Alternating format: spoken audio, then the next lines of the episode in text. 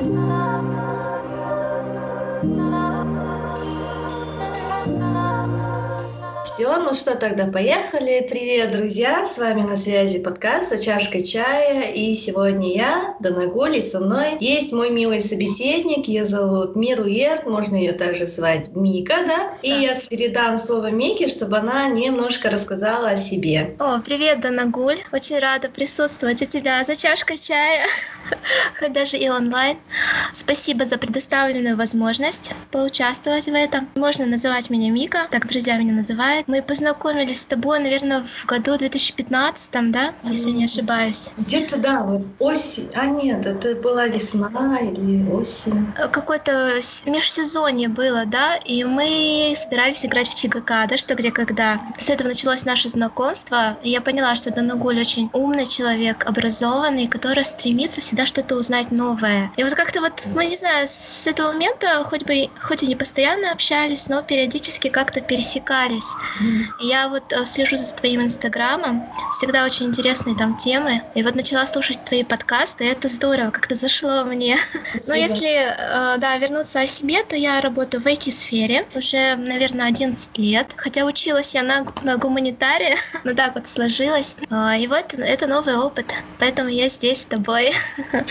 Спасибо, Мика. Ты же еще рисуешь? А, да, Ну, как сказать, это мое, наверное, увлечение немножко дизайном. Угу. То, что мне всегда нравилось, смотреть, что-то делать. И иногда, да, я называю, у меня бывают такие моменты в жизни, рисовальный зуд. Когда хочется прям взять карандаш и что-то нарисовать. Такое, правда, все реже и реже. Но э, дизайн меня привлекает. Все равно это что-то, что есть в моей жизни. Недавно прошла вот курс по графическому дизайну, по веб-дизайну скорее. Ну, я думаю, что, может быть, с этого что-то потом и произойдет в будущем. Поэтому это вот моя сфера еще. Да. да, буквально вчера я вспоминала, как мы с тобой познакомились. Это был ЧГК, я не помню, вот, но нас познакомила, в общем, Нина. Да, да. Сказала себе э, команду, с кем можно пойти на игру. Это при том, что у меня у самой не было опыта э, игры, я просто всегда была любителем посмотреть э, интеллектуальные игры, и я до сих пор смотрю «Что, где, когда», э, российские которые. Да, я, ну, я раньше его смотрела. Я вчера, ну, я до сих пор слежу э, за сезонами, вчера вот была первая, ну, это запись игры с прошлой недели, вчера в воскресенье была э, вторая игра осеннего сезона, сегодня, наверное, запись выйдет. А вчера я посмотрела первую игру, и я вот до сих пор вот сижу, смотрю, слушаю вместе с э, игроками, стараюсь отвечать на вопросы. И я вот тоже дополню, что мы с тобой хоть да, редко видимся, да, и больше, большая часть наших встреч происходила как раз-таки за какими-то играми, там, в барах. А да. А, что-то про Шерлока было, да? да Квизы. Соседи Ватсона. Да, точно. Нас команда соседи Ватсона, и как раз-таки та команда была очень классная, честно.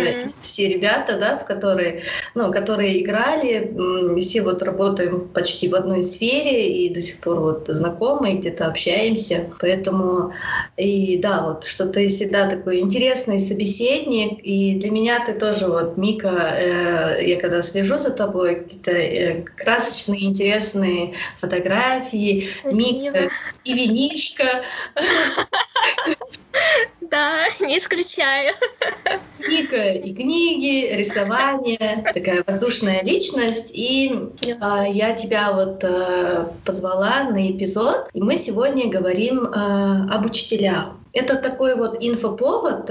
Вчера э, отмечался День учителя, да, и насколько всегда помню, этот э, праздник отмечался первые выходные октября. Это плавающая дата. Я еще пыталась определить, типа, какая же точная дата, но она всегда плавающая, что я даже загуглила и нашла информацию про День учителя. Оказывается, еще в советское время, в 1965 году, э, ввели там указ Верховного Совета о том, чтобы праздновали День Учителя. Ну, отметили, что это будет всегда первое воскресенье октября, но в каких-то странах, э, что меня поразило, это фиксированная дата. У кого-то 8 марта, у кого-то там какое-то мая, чего-то сентября и какое-то октября. И во многих странах, оказывается, его отмечают, и есть действительно Всемирный день учителя. Да, я так, ого, типа, потому что мне казалось, что это такой праздник, знаешь, который придумали, вот буквально, у нас же много праздников таких надуманных. Да, день да, да. Что-то, день там железнодорожника, еще кого-то, а, просто какой-то профессиональный день, но э, мое открытие, что действительно, оказывается, о нем давно уже говорили, и Действительно, учителя — это те люди, которые занимали ну, большую часть да, времени в нашей жизни. Они наряду, как наши родители, э, принимали какое-то участие в нашем воспитании. Но сегодня, конечно же, хочется говорить не только об учителях, которые со школы, с университета, а есть э, целом понимание, понятие учителя, наставника в жизни.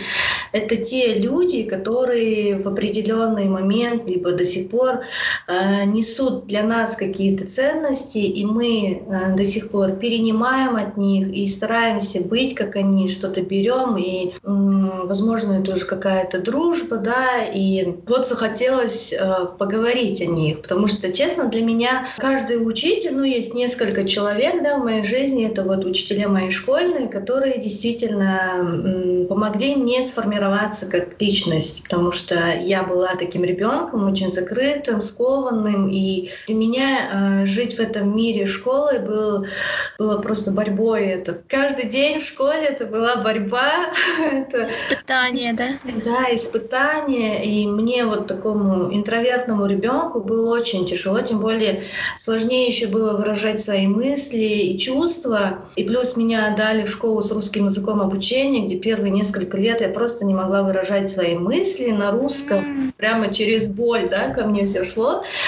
И э, на тот момент мой учитель, она была тем человеком, который понял э, мою скованность и принял ее. Как бы не было такого, что вот да нагуль, ну сколько можно, типа человек, который это понял, и буквально вот этот я могла пересказать то, что не могла э, рассказать перед большой да, аудиторией, или она мне помогала к чему-то там подталкивала, да, и даже момент я помню, э, когда у меня начало портиться зрение, зрение, это она увидела, ну, поняла, что я плохо вижу, и говорю о том, что я не вижу с доски, оказывается. Постепенно-постепенно эти учителя э, дополнялись в моей жизни. Я считаю, что тебе очень повезло, да, внимательный учитель попался, да, который рассмотрел в тебе что-то. А ведь она же могла и загубить, по идее, да, твое желание дальше учиться и раскрыть. Сейчас понимаю, что я могла также остаться на последних партах, mm-hmm. возможно, где-то пострадало бы мое обучение, да, моя самооценка еще больше упала бы. Да. Тут она вот меня, можно сказать, вот так срастила и отпустила дальше в мир, что я могла вот уже в пятом классе, когда мы с ней расстались, ну, расстались там просто в помещении, да, а она также продолжала в школе вести.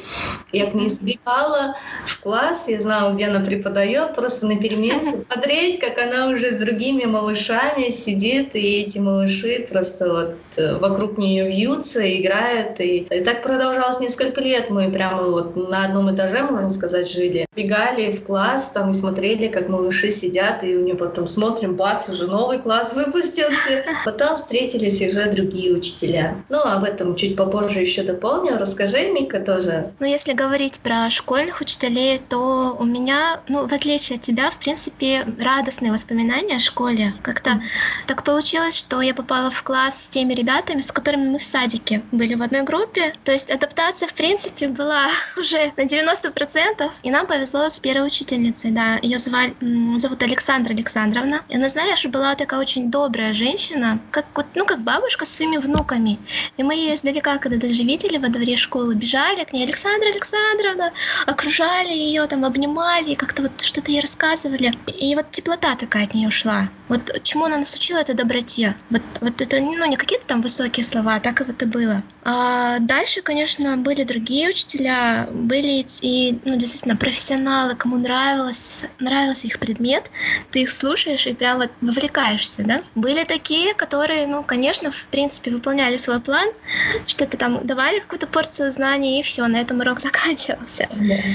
Я никого не осуждаю, но это очень сложно, на самом деле, профессия, мне кажется. Вот даже иногда племянник просит что-то ему рассказать, пояснить, тут уже на пятой там, минуте нервы заканчиваются. А представь, там 45 минут нескольким подросткам объяснять, там, не знаю, правила какие-то, законы Ньютона, это вообще. Поэтому им большой поклон, конечно, учителям. Но мне кажется, вот э, тему преподавания, и, вернее, учителя, да, можно рассматривать же с нескольких. Это вот учителя есть категория, ну, в образовании, учителя в нашей профессии или работе, да, кто нам встречается, в семье, это тоже есть кто-то, кто для нас как воспитатель.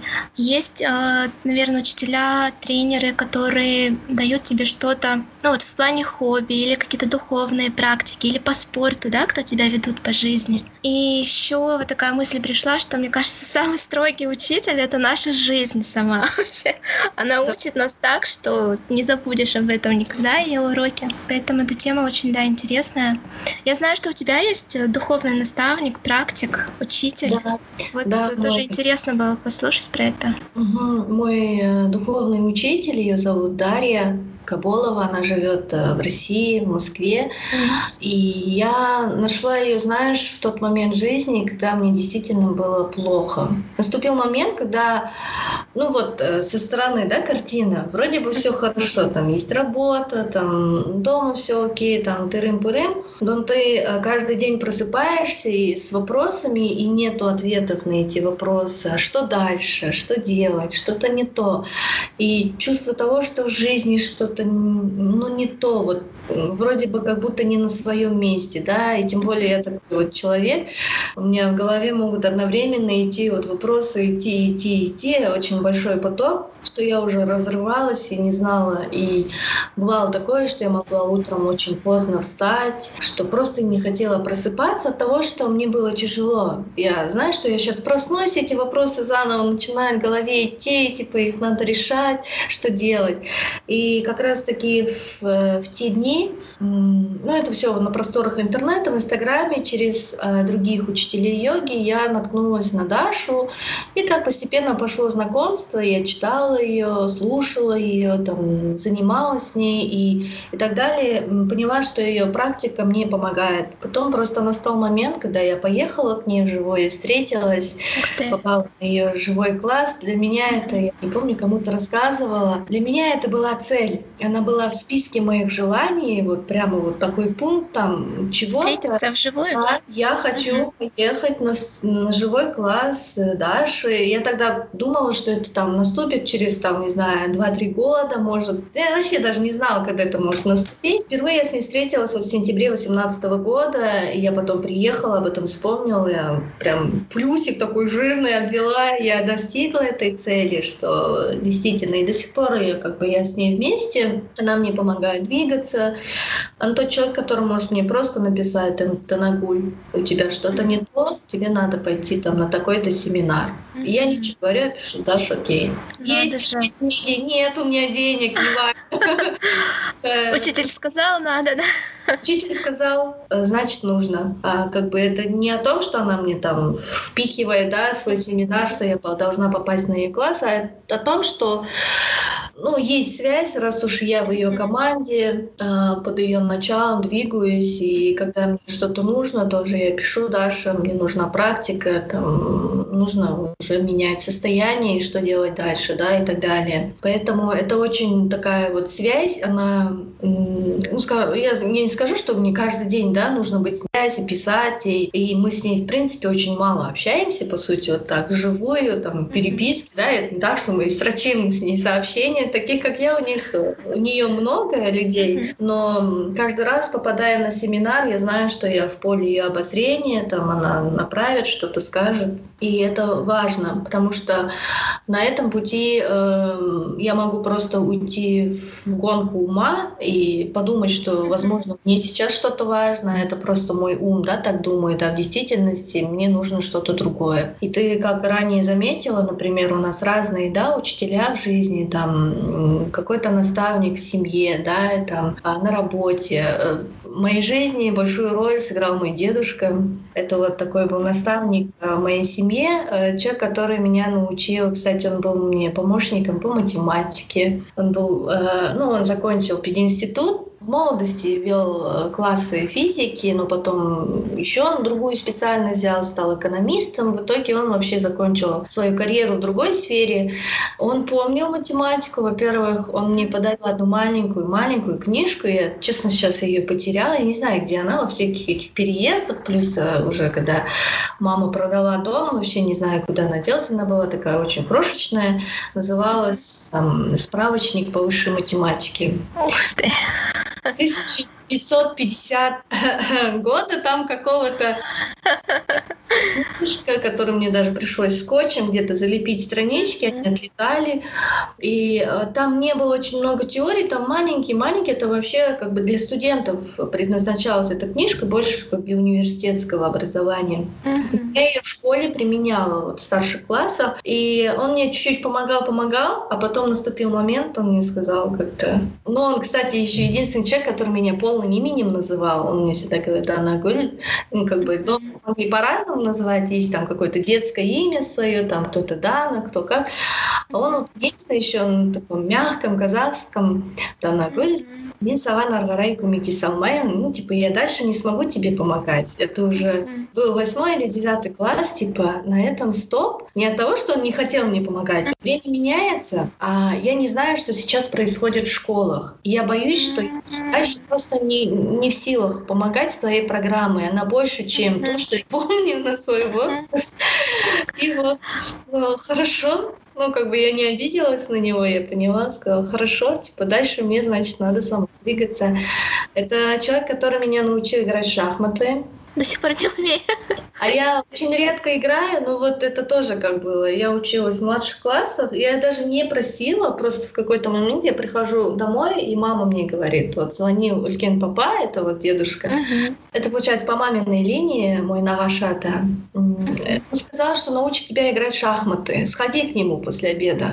Я такая, хорошо, ну сказали, сходить, я пришла вся с тетрадкой, что ли. Он, меня дедушка, он, он не был со мной строг, но само его проявление такое спокойное, без лишних слов уже как бы давала какую-то серьезность всей ситуации. Я всегда к нему с таким вот, я на него так смотрела снизу вверх. Я прихожу, у него дома было несколько наборов таких деревянных э, шахмат. Во-первых, коробка, ну, все, возможно, советские дети это помнят, это такие деревянные огромные коробка, и внутри лежат вот эти фигурки. Да, желтые, да, было такое. Черненькие, на них, да, на донышко почему-то прикрепляли какую-то материю, видать, чтобы они не стучали или что.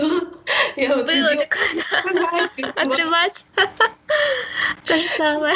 Это свое было, не знаю. Очень я прихожу, мне достает набор, типа, и у него уже была заготовленная лекция на А4. Он расписал, очень красивый почерк. Он мне расписал каждую фигурку, нарисовал там карту вот шахматной доски, там что 64 клеточки на ней, там mm-hmm. еще чего-то. Это прямо конспект был полный по шахматам. Академический он... подход. Да, и он мне такой дает бумажку, вот, как, а теперь как расставь их. Mm-hmm. Как написано.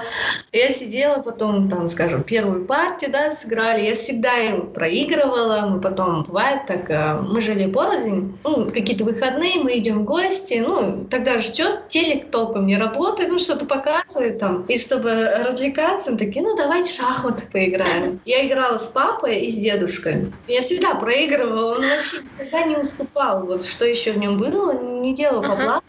Можно сейчас, типа, закрою глаза. Нет, он прямо до конца сидел серьезно со мной. Ну, вот этот его подход был, что были мы детьми, но uh-huh. к каждому он относился как ко взрослому. Uh-huh. Не, не в строгости вообще, вот, не об этом, а вот его такое уважение. Он, во-первых, uh-huh. нас как личность, да, каждого. Он э, иногда даже там он подойдет, ну, там, тост, да, бываешь, детям тост uh-huh. Да. Я бесила, такая, когда дедушка... Ой, я боялась тоже. Я чуть там под кровать, там прячешься сестру, давайте сегодня. Чтобы тебя не заметили. А, меня, может, не заметят. Или там моя старшая сестра, она больше такая разговорчивая была. Я за ней прячусь, ну, Аида же сказала, типа, мне салатку сламан. Соединяйся. А он такой, нет, говорит, Аида сказала одно, а вот что нам сказала? Она Гульгалам кызы, типа, это другое. И он иногда вот так нам по отчеству даже обращался, и это, это вот э, уже постарше я, конечно, поняла его подход, что он уже тогда нас учил все равно проявлять себя, да, не стесняться, давал вот, ну, возможность, скажем, высказаться. И плюс, я вот повторюсь, он очень красиво говорил на казахском, у него была очень чистая речь. Если мы говорим, я скажу, я говорю на казахском, я там ставлю русские словечки, да, там, э, м, там.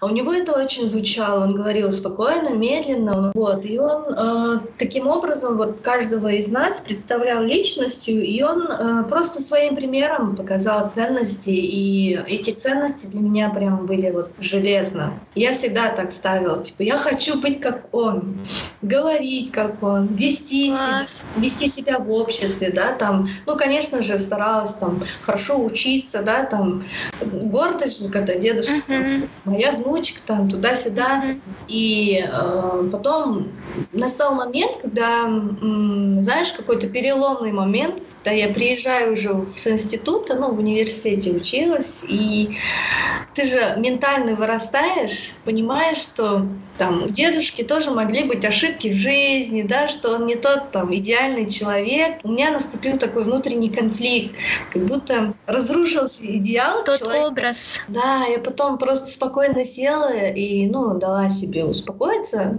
Uh-huh. И нет, ну, в плане тот образ, да, я просто его немножко уже выросла, а, но он был вот этот момент, а, момент моей жизни, да, как раз. Осознание, да, какое-то? Да, мое детство, там, а, подростковый, да, возраст, это весь тот период, когда он меня сопровождал, будучи рядом. Это вот, я впитала это все, и я пошла дальше. И он такой еще был, он же был партийным человеком.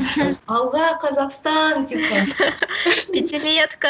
Да, звонит, ну, когда я звоню ему там с чем-то поздравить или просто поговорить, он, он всегда там, это даже просто без повода звонок в выходной день, он там куча пожеланий своих скажет, как будто на день рождения мне звонит.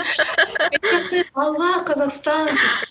Это означало, что типа, я верю в тебя, вот давай дальше двигаться и так далее. И он а, человек, который заложил в меня, во-первых, такие вот ценности, общение с людьми, как себя преподнести, общаться с близкими, просто даже в семье. Был примером мужчины, который там повышает голос да, на женщину, который не ругается на своих детей, он просто одним взглядом там мог показать свое недовольство. Бровь приподнять. Там просто э, спокойно встать за стол, из-за стола, потому что ему не нравится разговор, который за столом идет. Просто вызывал к себе уважение. И э, ко всем, кому он относился, ну, до последнего сейчас нет уже в жизни, там, как он вел себя там с пенсионерами, он там помогал э, другим людям с чем-то, да, э, какие-то проблемы, постоянно решать чьи-то проблемы. Это возмущало там бабушку, решать чьи-то проблемы. А это ему нравится. Я понимала, что он не просто делать нечего идет, да, совет ветеранов, а просто ему вот это нужно было, и это была его отдушина, всегда помогать кому-то, просто словами, своим присутствием. И, Участвовать. И вот эта манера мира его, вот это все, что я, наверное, от него взяла. Потом, ну, говорят, что там приезжаешь, родственник, как ты там, типа, чем-то на дедушку похожа, еще что-то для меня это такой бальзам на душу. Я всегда хотела быть как он. Вот, это вот те ценности, я его, ну, до сих пор, да, как мой наставник, мой учитель такой. А, еще был такой момент, когда я его попросила. Он а, всегда занимался дома проводками. Свет провести, еще наладить. Я как-то попросила, а давайте меня научите, типа, свет проводить. Типа, что? И что тогда было, он не рассмеялся надо мной, типа, что за глупая мысль, да, типа, ты о чем? Он просто так серьезно подошел, он говорит, нет, типа, я не смогу тебя научить. И я такая, ну почему же? Он говорит, ну, если с тобой что-то произойдет, на этом будет моя ответственность, я не могу так. Ну да, это опасное дело просто. Ну, мне было лет 14 или 15, я такая загорелась, типа, я же там физику изучаю, математику, я Прикладная физика дома. Он такой, нет, типа, давай ты, ну, там, обучишься в школе, в университете тебя этому научат, но не я. Чтоб не говорили, что руку приложила. Да, я потом думаю, конечно, действительно немножко глупая, конечно, просьба была мне пойти и просить его учить проводкам, да. А, конечно же. Да. Он бы, наверное, да, не простил себя, если бы со мной что-то плохое произошло. Я полезла бы к счетчику, да, типа меня же дедушка научил. Все нормально? Все под контролем? Да, типа розетку поменяю. А потом бы что-то со мной не так, я бы всю жизнь и корил себя. И вот такие, да, умения сказать «нет», и обосновать, почему он сказал мне «нет», да, и это вот преподнести в такой форме, это все, что я сейчас, ну вот, до сих пор вспоминаю это. Применяю. И, да, и где-то применяю это даже такие вот бесценные действительно знания, воспитание, это которое он мне дал. Мне кажется, это, да, какие-то базовые такие ценности, что ли, mm которые закладываются в детях. Но мы до этого не осознаем, мы растем mm среди этого, впитываем, потом уже, будучи взрослыми, как-то оно все выскальзывает, да, из нас. mm Поэтому очень важно, в каком окружении растет ребенок, мне кажется. Какая да. у него семья, как ему уделяют внимание, воспитывают его. Папа был такой mm Интересно, вот у нас нет мальчиков в семье, все девочки. Я еще младшая, и, и он, мне кажется, во мне реализовывал, наверное, свои некие мечты о мальчике. Он учил меня, как забивать гвозди, как строгать доски, там, э, рубанком пользоваться, пилить что-то. Мне кажется, попроси я его там разобраться, помочь в электричестве, он бы научил с радостью. Были такие моменты вот всегда, когда я, я всегда за папой хвостиком ходила. Куда он, туда я. Мы вместе ходили в гараж, там, в лес, на дачу, там, везде. И вот что интересно, он никогда не скупился вот на свои знания, что ли, на, на внимание. Он мог что-то, какую-то мелочь из жизни рассказать, но так это преподнести интересно и как бы между делом. Вот, например, а ты знаешь, что это такое? Или а вот так вот лучше будет сделать. Такие вот очень бытовые какие-то моменты, но они до сих пор, да, я их помню. И мне нравилось это вот ощущение, что вот это не было, знаешь, каким-то тоном таким нравоучительным. Это было так спокойно, где-то с шуткой, а, ласково. И я за это очень благодарна, да, папе. Ну, помимо всего остального, конечно, что он сделал в жизни. Но вот э, то, что он всегда любил проводить время со мной и учить, это, мне это, да, много, мне кажется, дало. И сейчас тоже. Недавно, не помню, тоже в какой-то беседе э, вылезло то, что быть учителем, ну вот быть наставником, это как призвание, да? Но если отпустить да, родительство, там то, что мы только что обсуждали в семье, да, как uh-huh. старшие нашими наставниками, если возвращаться обратно в образовательную сферу, просто быть учителем, нести знания, это, это наверное, вот что-то изнутри такое должно быть, потому что если э, так взять, ну, мы большую часть времени, да, наш как раз период формирования нас как личности происходит вот в этом институте, да, вот школа, университет, там, колледж, еще так далее. И насколько эти люди там должны быть такие, чтобы ты вот шел на крыльях, да, там ты понимал, что ты идешь и получаешь что-то, не только интеллектуальные какие-то знания, а вот такие вот э, ценности жизни, да, просто, не знаю, научить ребенка там приготовить хлеб, да, поставить тесто, там, ну, есть же на уроках этому тоже uh-huh. Учат, как себя вести там какой-то ситуации, потому что это же вот действительно те базовые знания, которые вот нужны нам, ну, нежели какие-то тригонометрические уравнения. Они тоже нужны, а, мы-то их каждый день не применяем. А вот такие вот а, с собой просто нести ценности. Вот я тоже тоже в старших классах э, вспоминаю, я училась в спецшколе, были люди, там разные были учителя, которые были сильно заточены на академическую да, часть, а были те, которые приходили, тем более мы жили в интернате, мы были дети, э, которые вот вдали от родителей, да, некоторые. И эти учителя, можно сказать, заменяли нам родителей. Ну вот буквально пару часов пребывания с ними, дела, как настроение, там, ты не замел, хорошо спал в интернате, а ты хорошо кушаешь, да, вот все это давало как бы стимул дальше, ну, окей. Поддерживали, да, вот вас? Поддерживали так тепло, что, ну, это вот больше казалось моего учителя математики, это женщина, которая приходила и вот чуть ли не пледики нам несла, шоколадки, да, там на занятия, фотографировала нас, а потом фотографии нам раздавала наши же на уроке. Молодец. С ней мы чувствовали себя очень комфортно, и вот эта среда, которую она создавала, очень была благоприятной. Не так, что все были крутые математики, да, а также и очень теплой, дружеской среде нам было комфортно заниматься. Это человек, который, любой человек, вот учитель, он несет настроение, он несет вот себя, а потом уже за ним идут знания, да, это всего, например, наверное, mm-hmm. так и в работе, да, нашей, скажи, в компании, где мы вот начинали, те старшие э, товарищи, которые нам передавали свои знания, это просто вот, ну, как настроение, да, как он тебе преподнесет работу, так ты с ним вот так, типа, да я скажу, какой кипиш, типа. Либо наоборот.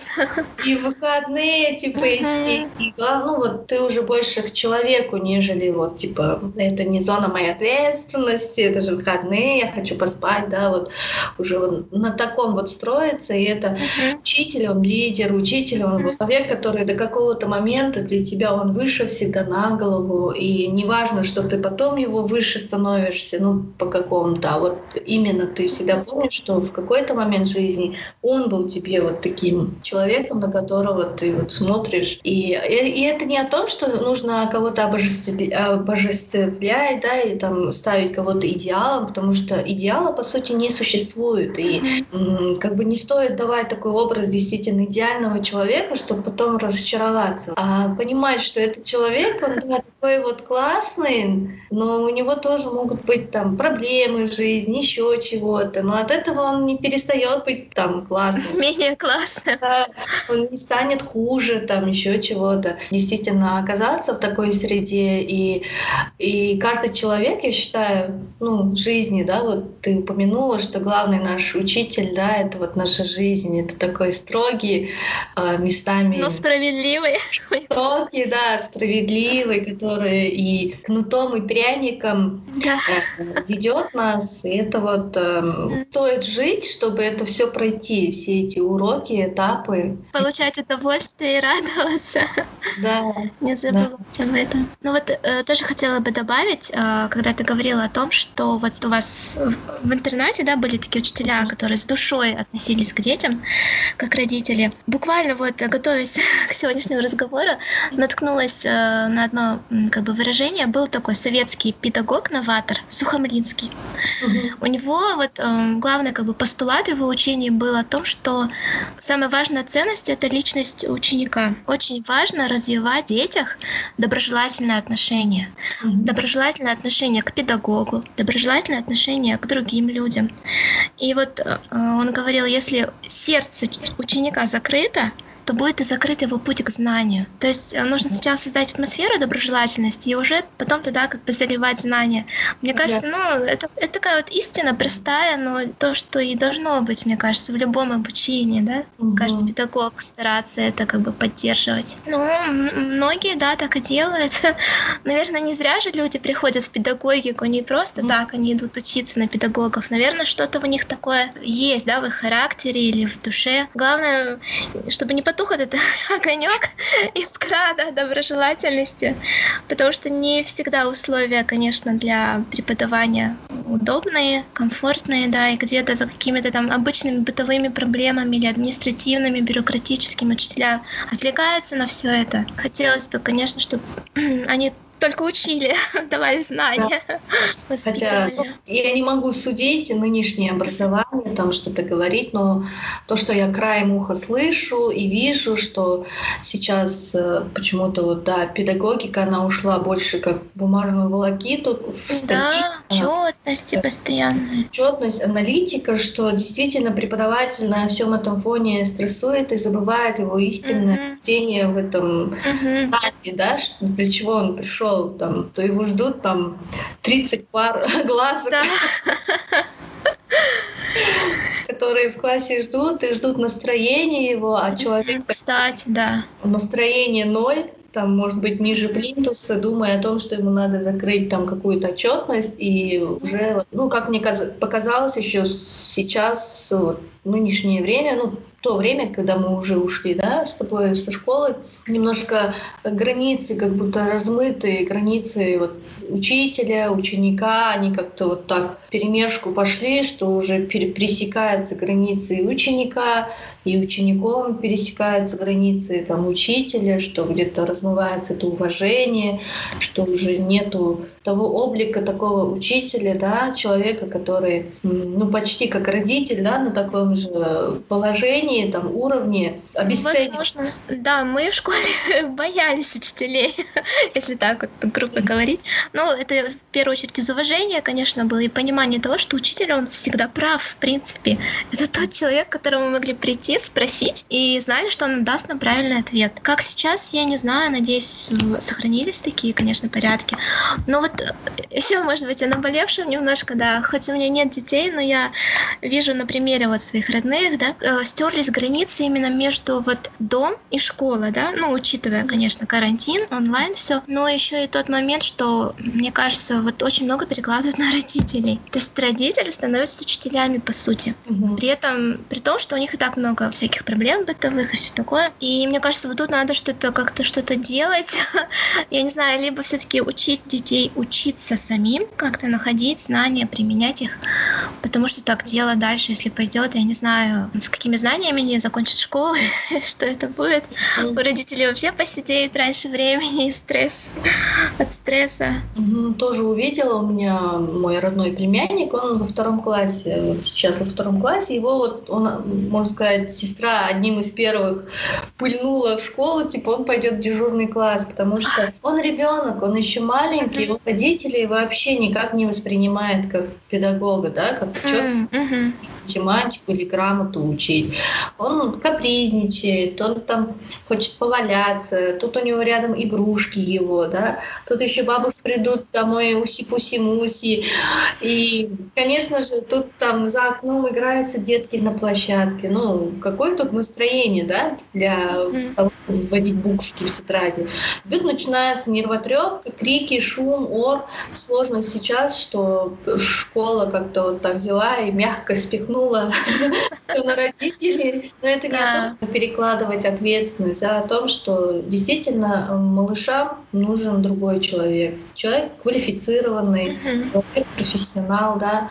Человек, он Точно. вне дома, который немного другой авторитет. Да, да, да. Может быть, это и не авторитет, но просто левый чувак, который будет рассказывать о буквах грамоте, да? Да. Родители — это родители, это mm-hmm. не всегда, не каждый родитель готов нести педагогику, да, дома, там, э, не у всех есть способности к этому. Конечно, элементарно да? забывается же это все. Ну, да, я, например, тоже недавно делилась, я в студенческие годы была репетитором mm-hmm. математики, и мне было очень просто работать с подростками, но не с малышами. Я когда-то ставила критерии, я говорила, я младше пятого-шестого класса не беру детей. Потому что я не знала, какие простейшие вещи объяснять, там, А плюс Б, да, там еще чего-то. И мне это было даже намного сложнее, чем объяснять что-то сложное взрослым. И я понимаю, что будь у меня дети, я бы тоже, наверное, сидела, не знала, каким элементарщину объяснить.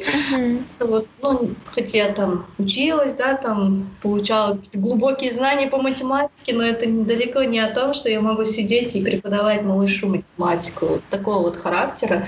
Точно, это прям отдельная же специфика учить малышей. Ну, могу смешной случай вот рассказать из универа.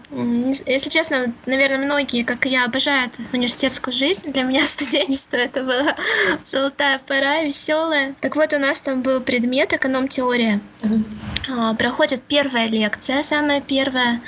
Наступает семинар, уже там какое-то задание нам дали. И вот мне в кавычках посчастливилось выйти к доске, что-то отвечать. Преподавателя мы еще как бы не знаем, да, его системы и все такое. Но я там что-то отвечаю, рисую на доске. Ну, он, и он говорит, ну, молодец, правильно, хорошо. Я такая довольная, воодушевленная, э, счастливая, собираюсь идти на место, и он тут говорит, садись три.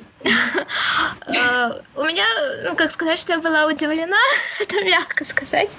Я была в шоке, ну как так, он же вроде похвалил, все правильно, почему тройка? А, все ребята тоже немножко в шоке сидели, что такое. А, но позже он нам объяснил, вот, что на пятерку знает только он, учитель. На четверку может ответить какой-нибудь гениальный студент, а тройка это вполне себе отличная оценка, как пятерочка. И у нас нас просто были такие оценки, знаешь, как он мог поставить? Два с минусом, кол с плюс. Это было, конечно, непривычно немножко, но почему он имел право, да. Это вот просто к тому, что я привыкла, в принципе, нормальные оценки, ну, хорошие получать, да, а тут так раз диссонанс, тройка, что такое. Но он был интересным преподавателем, конечно. Но он таким образом, э, можно сказать, определил планку, да, знания, что uh-huh. действительно, чтобы быть в этой дисциплине, полностью овладеть э, этой сферой, нужно быть чуть выше. Да. Выйти за рамки там, uh-huh. славуса, да, вот, которые проходили, uh-huh. знания, которые он дает на момент момент вот семестра, uh-huh. что вот хорошее знание для вас всех. Чтобы быть спецом вот этой сферы, да, это надо быть чуть выше, и тогда и оценка твоя. Ну, интересно, да. Вот, кстати, да, интересный подход, такой некий задел, то есть стремиться вот как бы да. вызов бросала, смогу ли я там четверку хотя бы получить? Да. Но никто не получал вроде на моей памяти. Интересно. Кстати, у меня вот вопрос возник. Ты, получается же, рисуешь, и вот недавно веб, да, проходила, а там вот э, в этой сфере у тебя, наверное, тоже есть свои наставники, учителя, кто с тобой занимается? Был э, такой учитель, э, когда я готовилась к поступлению в ВУЗ, я хотела поступать на дизайнера, если честно. И ходила вот в нашем в моем городе родном, в Щучинске, ну, на уроки, брала уроки у учителя. Но только он, можно сказать, был в какой-то момент вот наставником, да, кто дал вот эти азы, готовила меня именно специализированно на экзамен творческий. А в дальнейшем, вот я всегда хотела бы иметь рядом в жизни вот э, такого человека, кто бы разбирался в дизайне, ну, именно знакомого. Вот, вот действительно гуру, наставника, с кем можно было поговорить на эту тему, проконсультироваться. Но такого человека пока нет. Поэтому все, что я вот, э, ну, как бы нахожу, это вот в интернете, и сама, то есть, ищу что-то.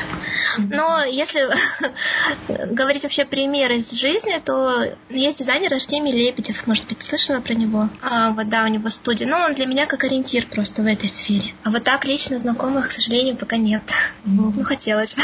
А вот в городе у нас нету, да, в Астане таких вот людей, с кем можно вот подвигаться? Вообще, я думаю, есть, я уверена. Ну, я состою в одном сообществе, Arts Help называется. Это моя подруга, Лаура создала его. Там, знаешь, около ста человек, наверное, со всего Казахстана. Художники, иллюстраторы, разные творческие личности. Было много проектов. А, мы даже попали в книгу рекордов Гиннесса, когда самый большой не коллаж, а вот э, рисовали портрет в разных стилях. И вот самое большое количество вот таких было работ собрано. Там есть отдельного дизайнера по интерьеру, например. Есть э, графические дизайнеры. Там где-то можно, да, пообщаться, что-то, обмен опытом. Друг другу там скидывают какие-то заказы. В этом плане, да, есть такое сообщество. Но именно э, в близком общении пока нет. Ну, очень надеюсь, что ты найдешь своих Спасибо. людей. Может, один человек, да, может несколько. Но это очень здорово, действительно, иметь рядом человека, на которого можно было бы ориентироваться. И, ну, повторюсь, это не о том, чтобы на кого-то перекинуть, да, ответственность, а вот о том, что действительно мы все люди и социальные существа. Нам необходимо быть в социуме, в таком вот потоке обмен энергии, да, ну, даже собираться с коллегами, да, почему мы, мы вот заскучали даже по офису, да, не от того, Да, что прям э, капец, как обожаем работать в офисе, а потому что просто не хватает да. общения, да, вот этой рабочей обстановки, там просто brainstorming, да, посидеть там за 5-10 минут, при- прийти к каким-то решениям. Вот этого нам не хватает. И это в любой сфере. Это и в работе, и э, той же вот йоге, да, и вот в рисовании, в всем, пении. Вот.